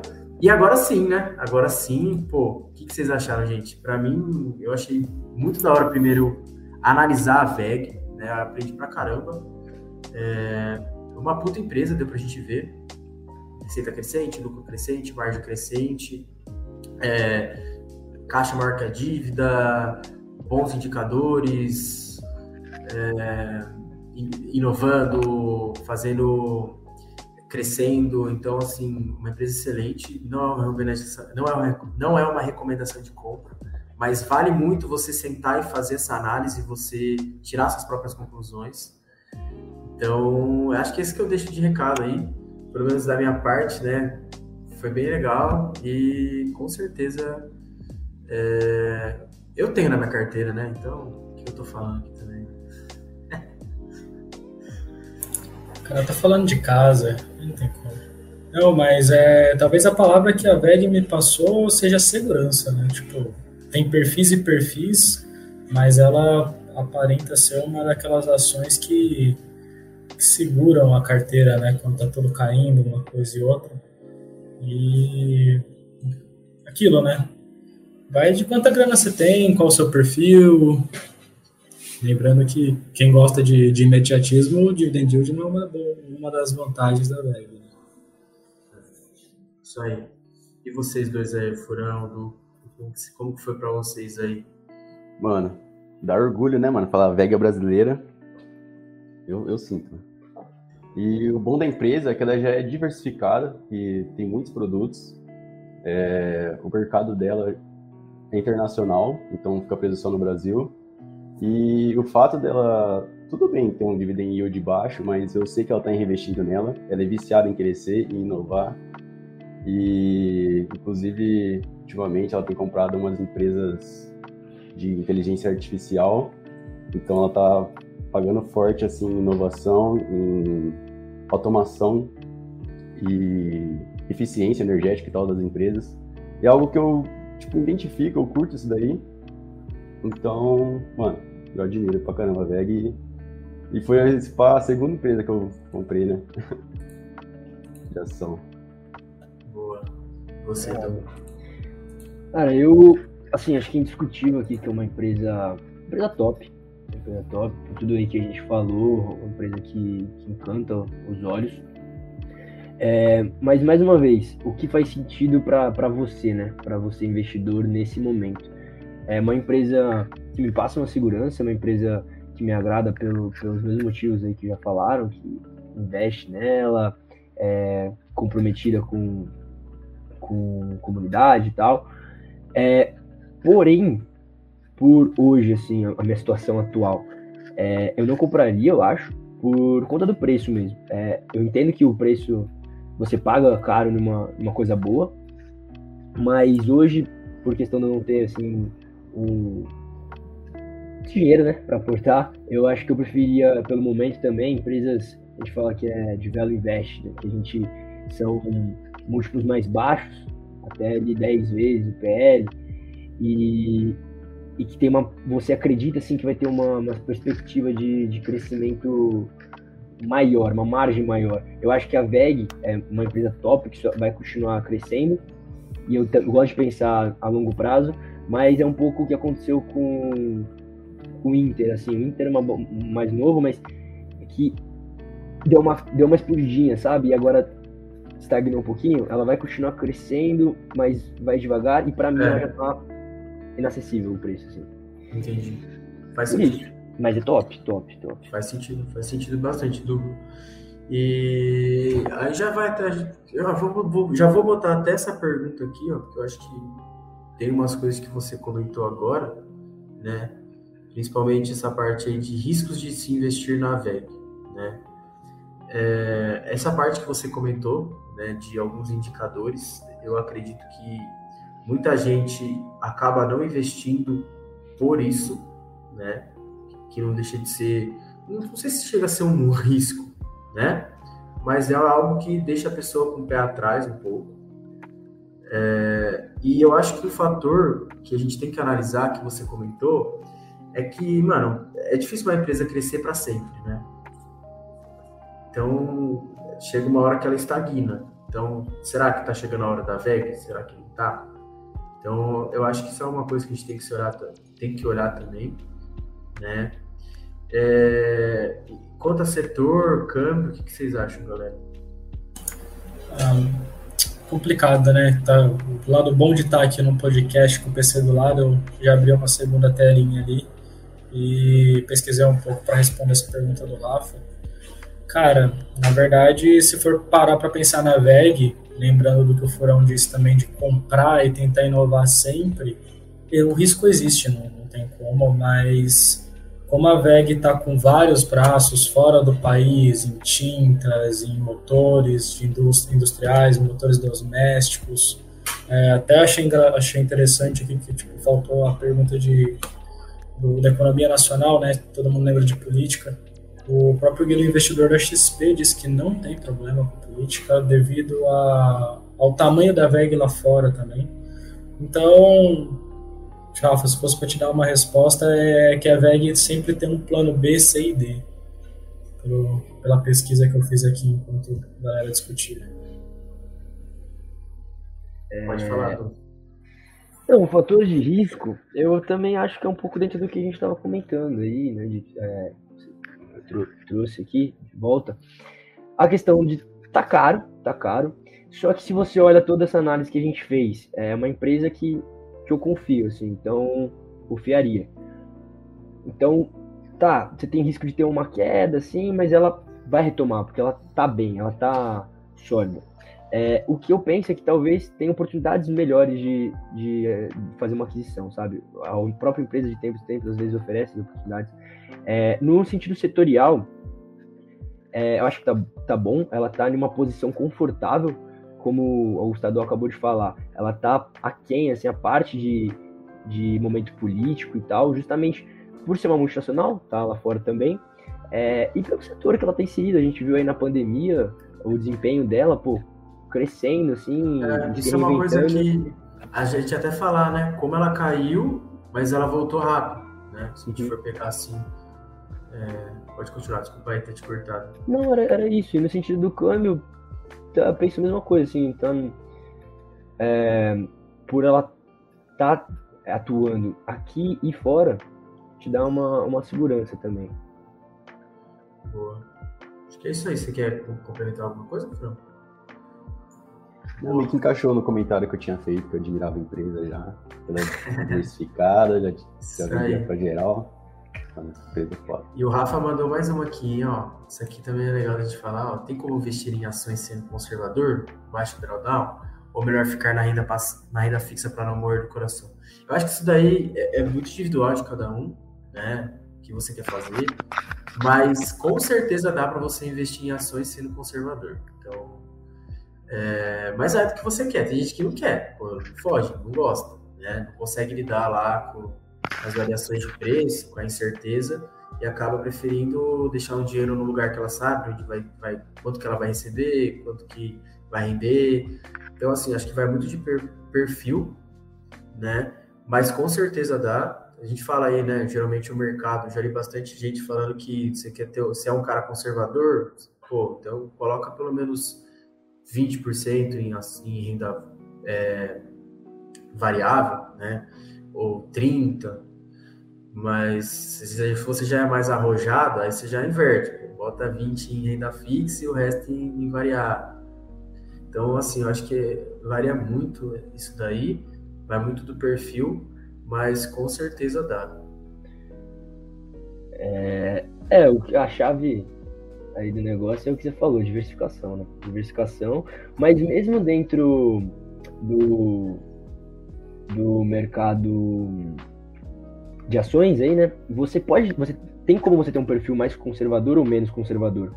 como a gente estava comentando aqui, você pegar uma empresa é, já consolidada, uma empresa que você tem mais confiança, mais credibilidade no trabalho dela, que tudo bem, você não vai ganhar tanto em cima, principalmente a curto prazo, mas é uma empresa que te passa uma segurança. A VEG aqui eu diria que é uma empresa que, que me passa uma segurança. Então, essas são empresas que um, um perfil mais conservador faria um aporte. É. Agora, pô, você quer ali dinamismo, você quer é, invest, ganhar dinheiro assim, é uma valorização, né? Mais firme, mais elevada, aí você aposta. Aí você vai em empresas é. que estão chegando aí ou estão arriscando em algum sentido. Isso é legal que você falou, né? Porque geralmente, né, quando a gente fala, ah, você é mais conservador na compra de ações, né, de empresas. Você vai investir geralmente numa blue chip, uma empresa que está consolidada, uma empresa grande, numa empresa que tem bons resultados. Agora não, pô, quero correr um risco, quero tentar ganhar mais, né, ter uma valorização maior, até porque essas empresas que são grandes, as blue chips, elas não têm uma valorização muito grande de ativo, né? Geralmente, como elas já têm um valor muito alto, elas não conseguem variar muito. Ah, você quer riscar mais? Aí você já vai no mais small cap, que geralmente ela tem um valor menor, ela tem um potencial de, de, de ganho grande. Então, isso é verdade também, mano. É bom você ter falado do que dentro das, da compra de ações, da renda variável, né, da bolsa, você pode ser mais arrojado ou ser mais conservador. Claro que isso também vai depender de perfil e objetivo. Não, ainda tem que lembrar, né? É, foi até um dos cursos que eu fiz um, um, tempo atrás, que eles chamavam de caçadores de assimetria. Às vezes você pode achar uma empresa que você faz análise e essa empresa está valendo muito menos ou está valendo menos do que ela realmente poderia valer.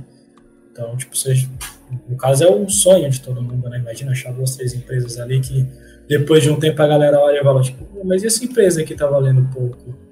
Mas é, acho que as palavras que vocês falaram, né? Segurança e consolidação são duas coisas que, que para quem tem um perfil mais conservador, né, apoia nisso e segue em frente. Isso aí. Quer comentar alguma coisa, Furão? Porque tem uma ultimazinha aqui. Fechou? Marcha. Isso aqui, ó, inclusive ela foi, foi lá no começo, a gente acabou se perdendo. Que é uma pergunta aí pra gente mais pessoal, né? Como vocês acham que a crescente de vendas de painel solar no país pode influenciar a VEG? Eu acho que influencia de forma positiva em vocês.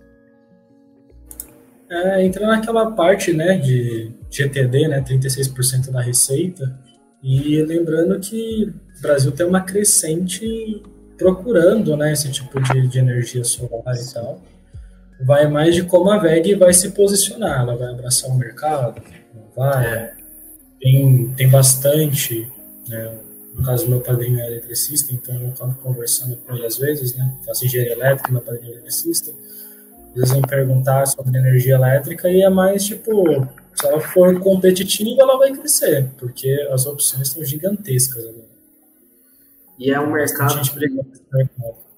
É, e é assim, um mercado de de energias sustentáveis, né? Mais até a solar aqui no Brasil está crescendo absurdo, né? Ainda mais com o problema que a gente está tendo, né? Até o governo recorrendo a isso também. Então, acho que se ela souber é, em, se ela souber o que fazer certinho, eu acho que, mano, tem tudo para talvez até é, acabar esse segmento aí gerando lucro e subindo as porcentagens, né, para a empresa. Então eu acho que é, eu acho que se ela souber certinho o que fazer, como usufruir desse campo que tem aqui no Brasil, ela pode se dar muito bem. E eu acho que é muito, muito bom para ela. Puxar aquele saquinho, né? Se a VEG quiser, ela tem condições de de comprar mais uma ou duas empresas menorzinhas ali e ser bastante competitivo. Acho que a questão mais é, é competitividade e foco. Né? Se ela resolver focar, ela vai. A gente já vendo a história dela, ela vai dar conta. É, eu, eu acredito também que é, é muito positivo. Ela já, pô, a gente viu aí que desponta na empresa, é, trabalha com componente eletroeletrônico, é, distribuição de energia, geração de energia. E aí falando como vocês citaram, num panorama mais amplo ainda, não só especificamente de painel solar, mas pô, eólico é, e outras energias sustentáveis, e também pensando que é uma empresa que se renova, que está acompanhando sempre a tecnologia, é, eu vejo isso como um aliado, um aliado dela. Esse desenvolvimento natural aí no país, né? Sem dúvida. Com certeza. Exatamente. E mesmo ela não dominando 100%, vamos supor que não dê para dominar 100% a geração, transmissão e distribuição dessa energia é, solar, alguma peça da VEG vai estar ali no meio e ela vai se beneficiar desse. Vai ter um componentezinho ali jogado.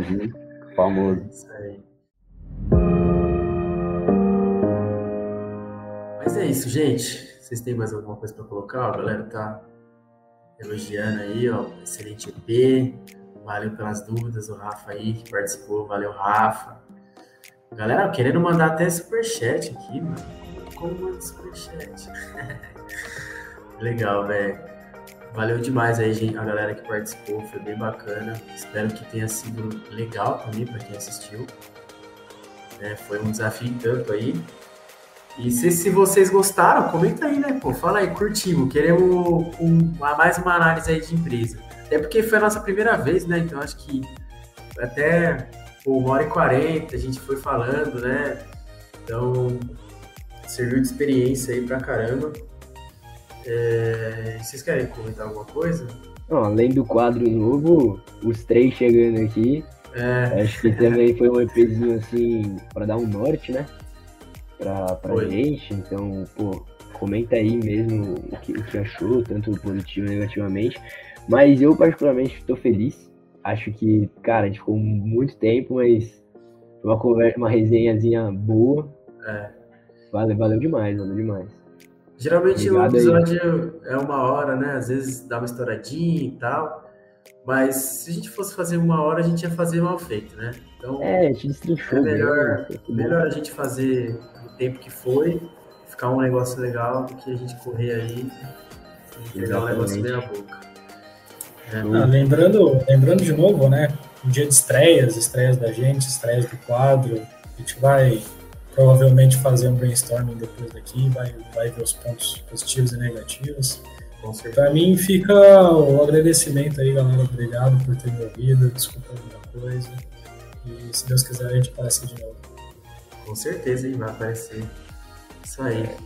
Valeu Like, pela like, experiência like. aí, galera. E solta aí os feedbacks, hein? Estão precisando, né? vai ajudar bastante.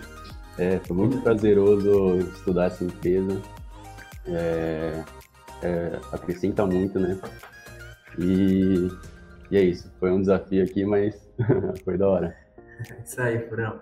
Bem demais, velho. E comenta aí, pô. Vocês querem alguma empresa específica também? Joga aí no chat, joga aí no Instagram. Ficou com dúvida, tá com vergonha de mandar? Joga no direct, No arroba. joga no nosso e-mail, chama no LinkedIn. Estamos aí para ajudar.